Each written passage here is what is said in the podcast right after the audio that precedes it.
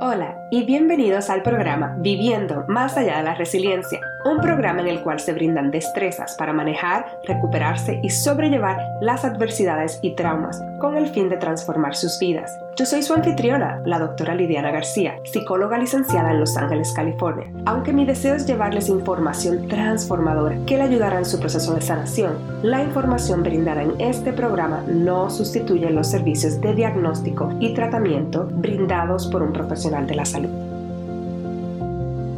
Season 1, episodio 10. Hola, hola a todos. De nuevo, un placer tenerlos aquí. En el día de hoy voy a estar hablando un resumen sobre lo que habló la doctora Nicole de Pera, ya que ella no habla español, pero el episodio 9 estuvo buenísimo con toda la información que ella nos pudo brindar. Así que hoy lo que voy a hacer es que voy a tomar esa información y voy a resumirla para poder brindarles todas esas joyas que ella nos dio y esa información tan buena para que las personas de habla hispana también la puedan recibir. Ok, entonces comenzando, ella comenzó hablando un poquito sobre quién es ella y ella es una psicóloga clínica que fue entrenada de manera tradicional y cuando se habla de manera tradicional se refiere a que ella entendía que las únicas dos maneras para poder trabajar la salud mental era a través de la terapia hablando o de la medicación o ambos juntos. También ella menciona que creciendo ella era una persona bien ansiosa le tenía mucho miedo a todas las cosas y comenzó a experimentar lo que son los ataques de pánicos, uno tras otro, uno tras otro. Y dice que esa experiencia fue bastante severa y fue bien drástica en su vida. Y también que fue una experiencia debilitante. Y entonces, como ella fue entrenada de manera clínica, ella habla que ella entendía que la ansiedad era algo que ella tenía que aprender a vivir con eso y que simplemente manejarlo.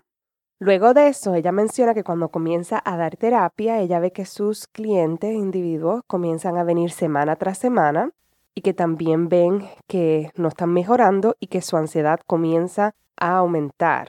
Ella menciona que su ansiedad tenía que ver, era relacionada con la salud en general y era sobre unos síntomas que ella sentía físicos que le daban mucho miedo. Así que ella comenzó a utilizar diferentes métodos para ella sanarse fuera de la terapia. Y ahí fue cuando ella empezó a buscar información sobre el campo de la epigenética. Para las personas que no sepan, la manera más sencilla de hablar sobre la epigenética es que todos tenemos un código genético con el que nacemos, pero este código genético es influenciado por el ambiente, por las cosas que nosotros hacemos. Y entonces ahí fue que ella también descubrió lo que era el sistema del gut system, que es como el sistema completo digestivo, intestino, estómago, todo. Y ahí fue que entonces ella dice que cuando ella descubrió esa parte de la importancia del sistema del gut system, fue cuando ella empezó a ver que su salud mental comenzó a mejorar. So, entonces, al ella integrar esa nueva manera de trabajar su situación de ansiedad y al ver todos estos conceptos y estas realidades que ella no aprendió en la escuela, Ahí fue que entonces ella comenzó este camino por la parte holística y empezó a ver bastante disminución en su ansiedad. Cuando ella empezó a notar que estos métodos holísticos comenzaron a tener un efecto significativo en disminuir su ansiedad, ella decidió compartirlos porque ella se sintió que ella no tenía que ser la única que estaba pasando por lo mismo y quería ofrecer esos tips de las cosas que ella aprendió a las demás personas y ahí fue que comenzó la página de Instagram.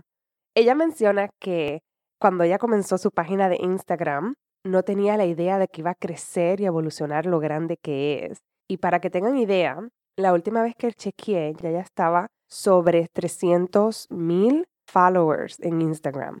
Pero ella menciona que eso nunca fue como que no estaba en su visión.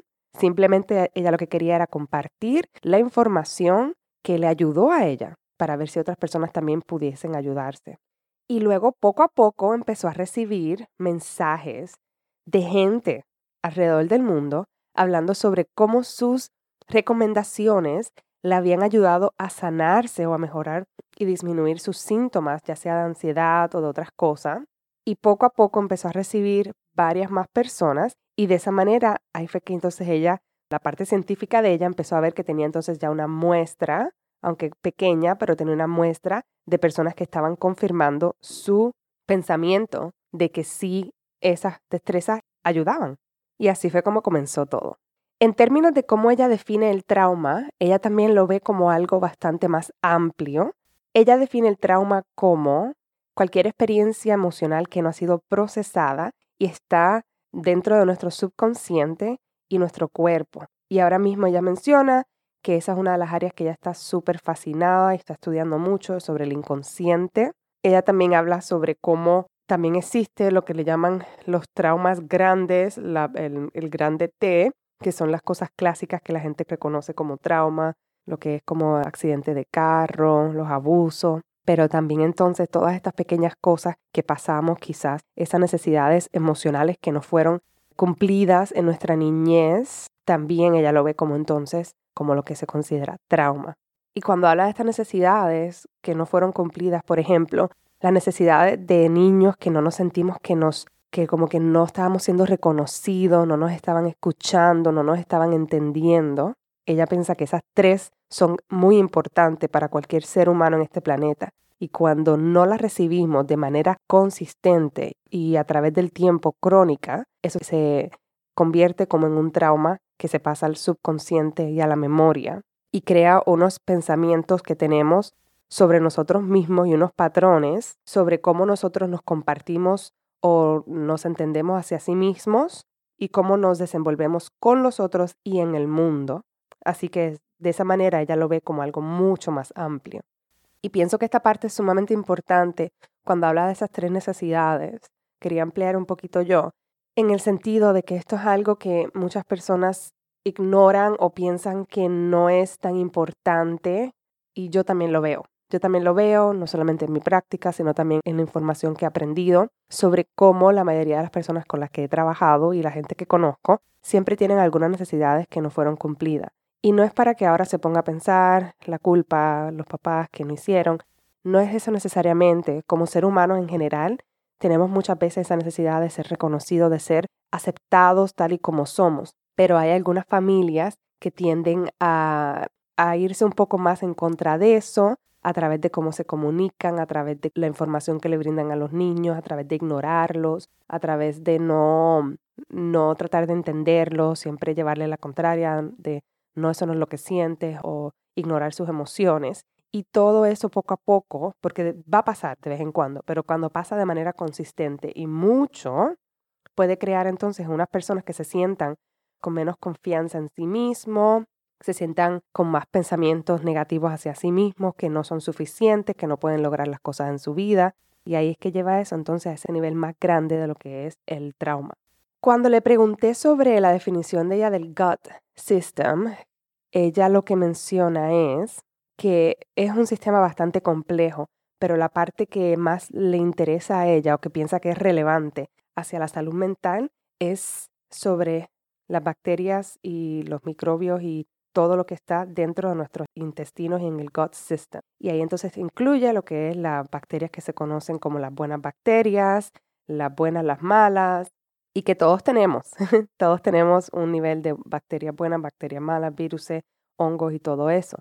La situación es que ella menciona que la mayoría de la gente hoy día ya saben lo que son los probióticos y muchas personas se han empezado a tomar probióticos simplemente porque han escuchado que es algo bueno. Muchas de las personas ya han escuchado sobre eso, pero en general ella se enfoca en que hay unos organismos que están viviendo dentro de nosotros y que el nivel de esos organismos y la cantidad que hayan de los diferentes tipos de organismos pueden afectarnos y son responsables de cuando la comida llega a deshacerla y de ayudarnos a procesar la comida y a digerirla y para poder absorber los nutrientes que tenemos en nuestra comida.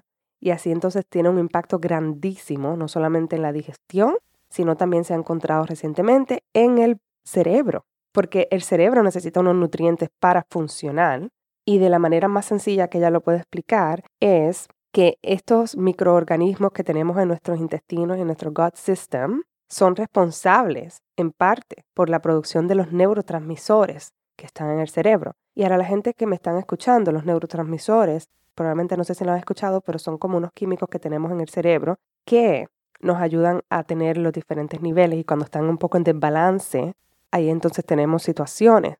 Probablemente ha escuchado la serotonina, que está implicada muchas veces en la ansiedad.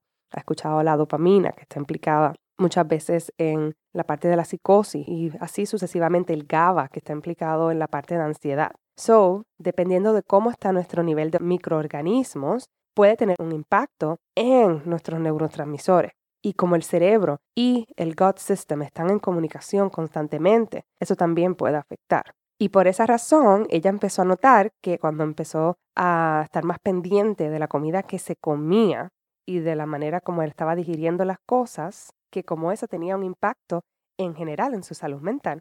Ella menciona que ella antes llegaba a pensar, cuando tenía el problema de ansiedad, que su cerebro no estaba produciendo suficiente serotonina, porque también es relacionada con ansiedad. Pero ahí cuando descubrió lo que es el gut system, ahí entonces vio de la importancia de cómo cambiar su digestión.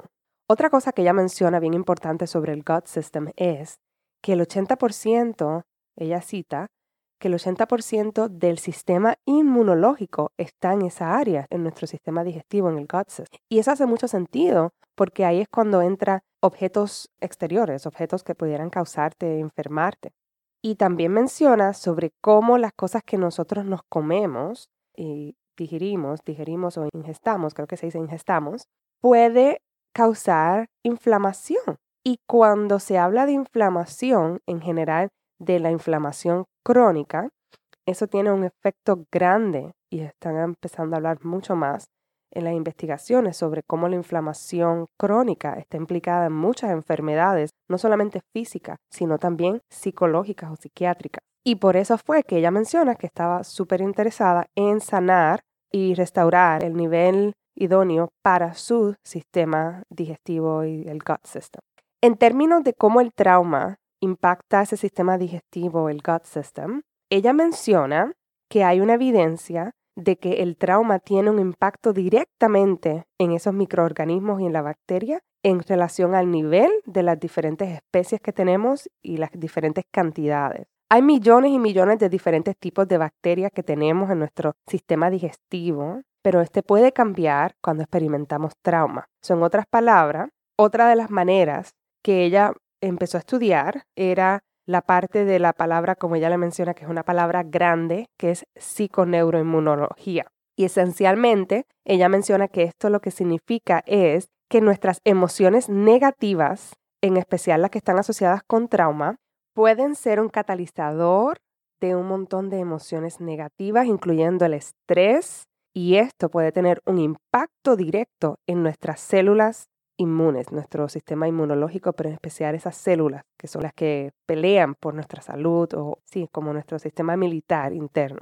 El estrés y todas estas emociones negativas o fuertes pueden tener un impacto directamente en qué tan eficaz pueden ser estas células inmunes, inmunológicas. Así que mientras más estrés tenemos, mientras más traumas estemos experimentando y más emociones negativas sentamos, menos efectivo puede ser nuestro sistema inmunológico. Y esto es sumamente importante porque si nuestro sistema inmunológico no está siendo muy efectivo, pues entonces así podemos, esa es la conexión de otras enfermedades crónicas o enfermedades físicas que se relacionan muchas veces con esto.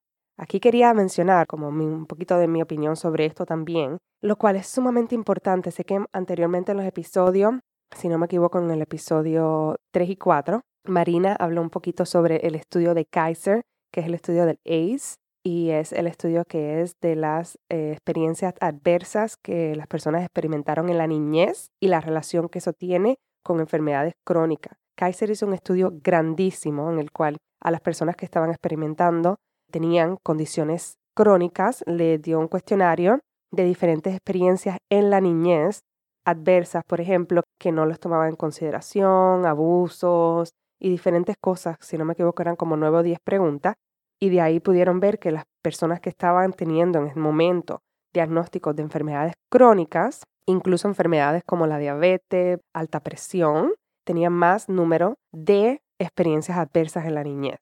Y esto confirma esta idea de que nuestra relación sobre trauma y condiciones crónicas. Eso es muy, muy, muy importante. regresando a lo que Nicole menciona, ella menciona sobre cómo esto de nuevo, la parte del trauma y la inflamación, y cómo el trauma crea esa inflamación y cómo la inflamación está implicada en muchas otras cosas. Esa parte es muy importante. Luego que le pregunté cuáles son las cosas, porque dije, ok, muchas de las personas que me están escuchando, incluso yo, quizás decimos, wow, esto soy yo, ¿qué puedo hacer? ¿Qué, ¿Qué, hay ahí para hacer? Entonces le pregunté sobre cuáles son sus destrezas que ella recomienda o los pasos para comenzar esa sanación. Ella menciona, y esta parte fue espectacular, pienso que fue bien organizada. So ella menciona que la manera más simple que ella le gusta explicar esto es pensarlo como, como si fuera unos pasos que están los pasos base, esa foundation, esa parte de, de el primer piso y cómo crear esa fundación para que nuestro cuerpo esté balanceado y esté trabajando para nosotros y no en contra de nosotros, por todas las razones que ya mencioné anteriormente. Y cuando hay esos balances fisiológicos, para que entonces eso contribuya de manera positiva a la salud mental. So, cosas grandes que ella menciona es, por ejemplo, número uno, nutrición, ya que habló del gut system y del sistema digestivo, o sea, ¿qué estamos comiendo? ¿Y qué no estamos comiendo? eso es muy importante. Otro de los pasos que son parte de la fundación es el dormir. Y ella menciona que este es uno de los más importantes porque ella piensa que muchos de nosotros no estamos teniendo suficientes horas de sueño o no estamos teniendo un sueño profundo. Y esto es el momento en el cual nuestro cuerpo va a ese estado de descanso y de restaurarnos. Y durante este tiempo es cuando el cuerpo puede sanarse de las cosas que están pasando. Pero si las personas no están durmiendo, no están cayendo entonces en esa etapa de descanso y de restauración. La otra parte que ella menciona es la parte de la respiración y la meditación. Ella habla de cómo hay diferentes tipos de respiraciones y las meditaciones pueden tener un impacto directo en que nosotros activemos el sistema nervioso parasimpatético. Y para las personas que me escuchan y quizás no saben lo que significa, el sistema nervioso parasimpatético es el sistema que está implicado mayormente en esa fase de descanso y restauración. Y para muchas personas esto no está activado lo suficiente. Muchas personas quizás están experimentando el sistema nervioso simpatético, que ese está implicado muchas veces en ansiedad o en las reacciones de sobrevivencia. Y en especial las personas que han experimentado trauma muchas veces tienen dificultad de entrar a esta respuesta del sistema nervioso parasimpatético. Por eso entonces ella habla de cómo todas las terapias o todas las cosas que utilicen el cuerpo, las terapias somáticas, como el EMDR, el EFT o cualquier otra cosa así que trabaje con el cuerpo, que pueda ayudarle a deshacerse de emociones que estén en el cuerpo, de energía y tener un poco de lo que le llama como ese emotional release, como soltar esas emociones, es sumamente, sumamente importante. La otra parte que ella considera como parte de la fundación es la parte de espíritu, la parte de esa de la conciencia del espíritu. Y ella lo menciona porque dice que muchas veces no es considerado como importante, en especial para trauma, pero ella piensa que es sumamente importante. Lo otro que también ella piensa que es sumamente importante es la parte de la comunidad y la socialización y la conexión. Estar con gente que uno se sienta que los entienden, que puedan apoyarlos. Esto de por sí puede ser muy sanador. So, para resumir, déjeme resumirle las diferentes áreas que ella considera como son los pasos importantes para comenzar. Número uno, la nutrición. Número dos, el dormir. Número tres, la respiración. Número cuatro, la meditación. Número cinco, las terapias somáticas. Número seis, enfocarnos en esa parte de nuestro espíritu, de nuestra conciencia. Número siete, la comunidad o tener personas que sean personas de apoyo y que puedan ayudarnos con esa conexión. Esas son las siete que ella mencionó que son muy importantes. Luego yo le pregunté por qué muchas de las personas que experimentan trauma tienen dificultad para dormir. Incluso cuando yo estoy pasando por algo, mucho estrés en mi vida, el dormir, el sueño se me afecta. Entonces le dije, ¿qué puedes recomendar extra para eso? Porque ya sabemos que el dormir, cuando dormimos, podemos caer en esa fase de restauración y de sanación. Pero si no lo estamos haciendo, imagínense, no estamos teniendo eso. Ella mencionó que ella mira, o la manera como ella lo ve, es que cuando nosotros nos acostamos en la cama, que ya no tenemos nada para dónde poner nuestra atención, ahí es cuando entonces nos vamos a esos pensamientos. Y por eso es que esos pensamientos de preocupación, de cosas que tenemos que hacer, de todo eso. Y por eso es que ella enfatiza la importancia de desarrollar maneras para manejar y cambiar nuestra relación con nuestros pensamientos. Por ejemplo, una de las maneras que ella dice para hacerlo sería la meditación, que entonces poco a poco empiezan a practicar a simplemente como externalizarse de sus pensamientos y verlos como algo fuera de ustedes y de esa manera como de manera de observación a esos pensamientos. Y esta práctica de meditación, de podernos separar de nuestros pensamientos y también poco a poco empezar a aprender a redirigir nuestra atención en algún otro lugar, no en nuestros pensamientos. Por ejemplo, redirigir nuestra atención en nuestra respiración puede ayudar a que entonces sus pensamientos no le estén afectando tanto. Una de las cosas que ella menciona es que cuando vamos en esos viajes de nuestros pensamientos, eso empieza a activar nuestro cuerpo y el cuerpo necesita estar en un estado más de relajación para poder conciliar el sueño. entonces ella recomienda en ese momento hacer las respiraciones profundas que utilizan como la barriga, en la cual cuando usted inhala, se eh, toma inhalación bien bastante profunda y el estómago se expande y cuando usted exhala, el estómago se contrae. Y de esa manera eso puede ayudar a activar el sistema parasimpático, que es el que está implicado en esa fase de descanso y de restauración. Algo bien importante que ella menciona es que esto es una práctica y que implica consistencia. Ella dice que ella utiliza esa palabra millones de veces al día y que las personas no le gusta porque ser consistente puede ser bastante difícil. Pero ella menciona que esa consistencia es lo que va a ayudar a crear esos nuevos hábitos y ayudar a que usted pueda aprender algo, pero se requiere esa consistencia. Luego le pregunté entonces un poquito sobre cuáles han sido algunas de las cosas que ella ha notado que ha sido como de beneficio para las personas que han implementado, han utilizado las destrezas que ella aquí menciona o otras que ella ha mencionado en su página. Y ella menciona que una de las cosas que ella más puede ver es en la parte de empoderamiento. Cómo podemos empoderarnos en tener más pausas en nuestras vidas y no reaccionar ante la situación, sino poder tener esa pausa para responder. Ella también comienza en esta parte diciendo que la realidad es que la mayoría de las personas que han experimentado trauma, de alguna manera u otra, no se sienten como con la capacidad de sentarse y empezar como a tener estas prácticas, porque no se sienten que tienen control.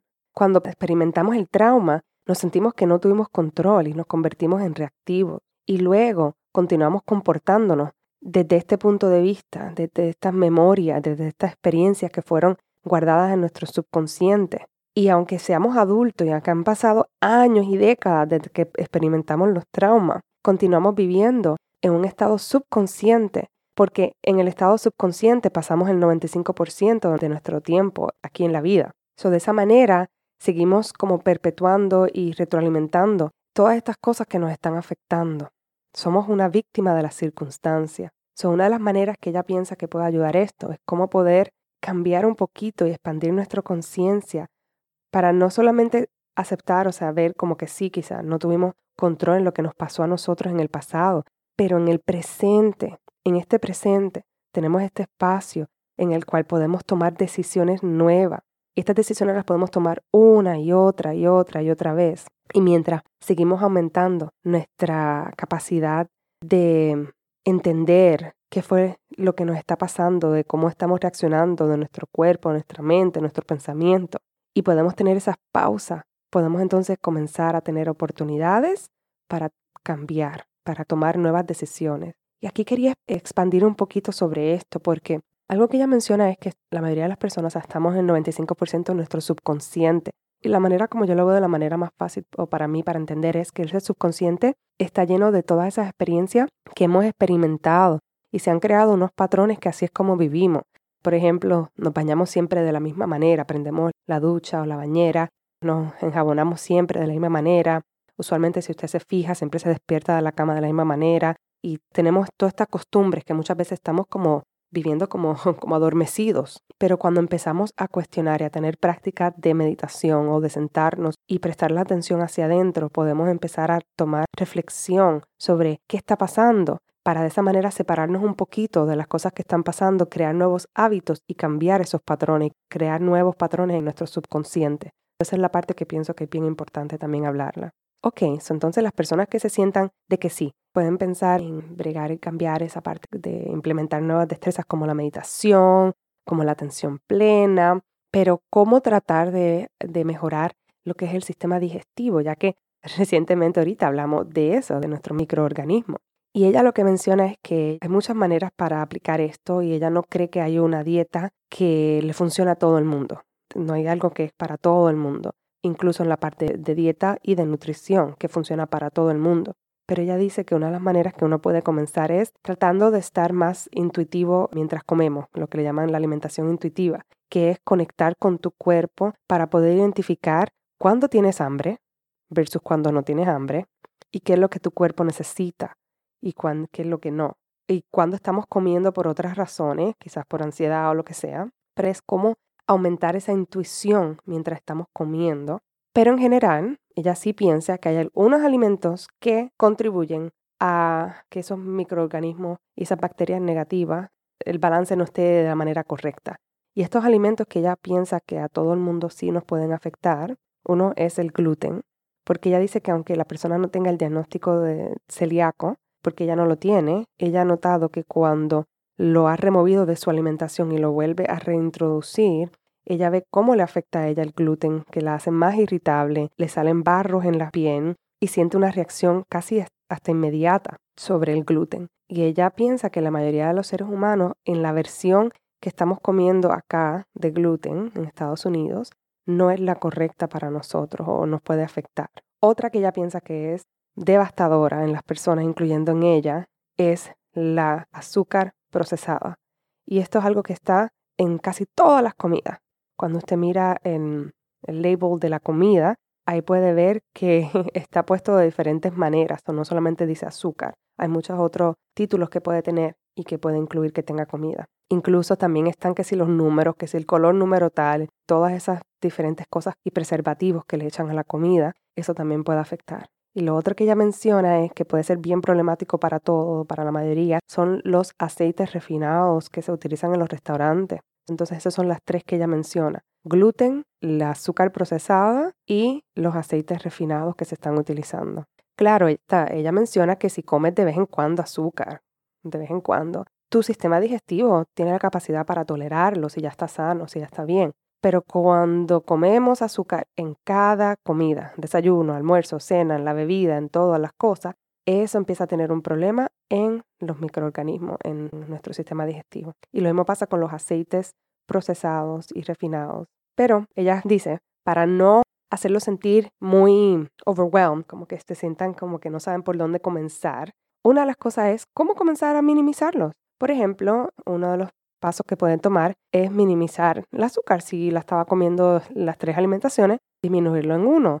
Quizás disminuir la ingesta de los aceites refinados en los restaurantes. Y así, etcétera, etcétera, poco a poco. No es tomar una decisión radical si no tiene la capacidad, sino comenzar poco a poco. Luego le pregunté sobre alguna otra recomendación en general que tengas para las personas que están experimentando síntomas de trauma y eh, alguna recomendación de libro.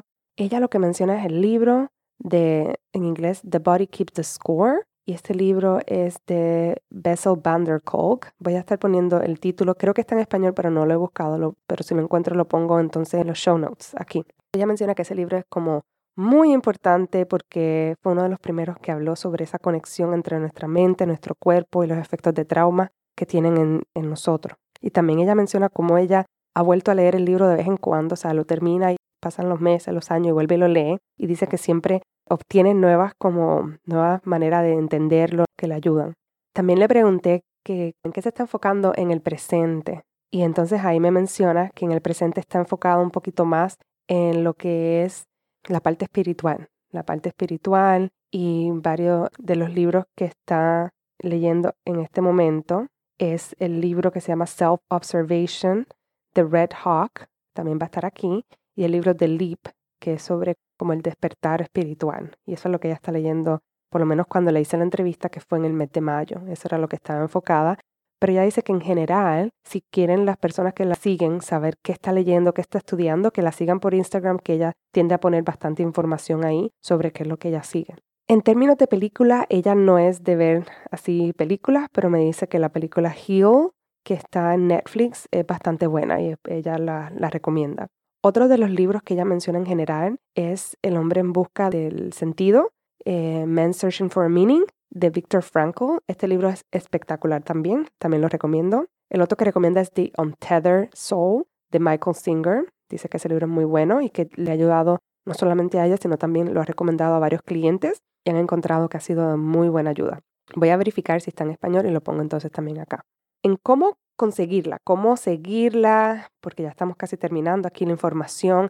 Si quieren seguirla, que yo pienso que es espectacular, la doctora Nicole Lepera, y en Instagram se conoce como holistic.psychologist, y ahí ella menciona y habla mucha información sobre lo que hace en el diario, porque ella pone su historia de cómo ella se sigue sanando, porque esto es como un caminar, esto no es un destino que uno llega, es algo que es durante toda la vida. So ella pone ahí las diferentes cosas de las estrategias que ella hace y también pone mucha información diariamente espectacular. O sea, es una de mis cuentas favoritas. Toda la información que ella pone es como bastante sencilla, que hace que uno reflexione con uno mismo. También tiene el website que es www.yourholisticspsychologist.com, que también lo voy a poner aquí. Y en este momento ella dice que está dando un, es como unos papeles o como un, de unas preguntas, como ella le llama el Future Self Journal, que es como un diario sobre tu futuro yo. Y esto tiene como unas preguntas que pueden ayudar a hacerlo cada día, porque al cada día estar hablando sobre tu futuro yo en el presente puede ayudar a cambiar esos patrones y a moverte hacia allá.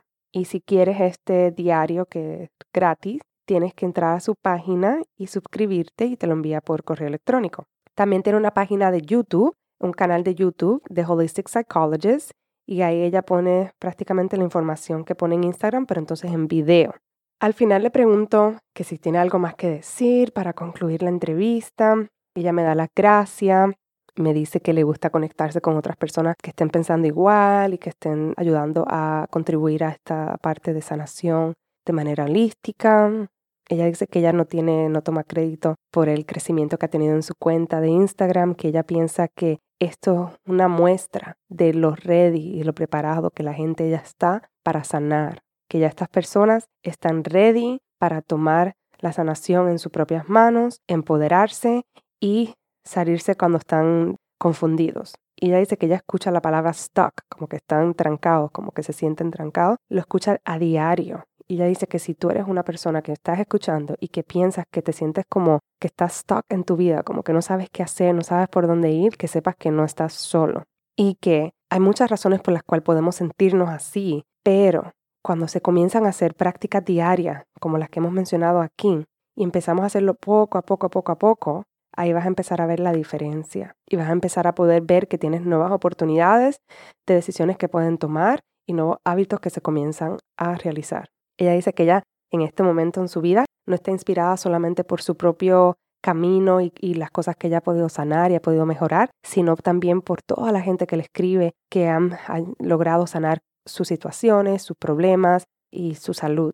Hay mucha esperanza. Y a todo el mundo que estén escuchando, ella quiere mencionarle que hay mucha esperanza, que hay muchas maneras que puedes comenzar para cambiar tu vida poco a poco y que te pueden ayudar. Así que así fue como terminamos la entrevista. Espero que esto haya sido de mucha ayuda. Disculpe que estaba traduciendo. Eh, me dejan saber si tienen alguna duda pregunta, ya saben dónde conseguirme. Y aquí voy a estar poniendo entonces un poco la información. Gracias y que tengan un excelente día. Hasta pronto. Gracias por escuchar el podcast Viviendo más allá de la resiliencia. Qué bueno es saber que están por aquí y espero que continúen en esta travesía y nos vemos en el próximo episodio. Si te gustó mucho este episodio, por favor recuerda darle like, review it y que lo compartas con tus amistades y familiares. Hasta la próxima.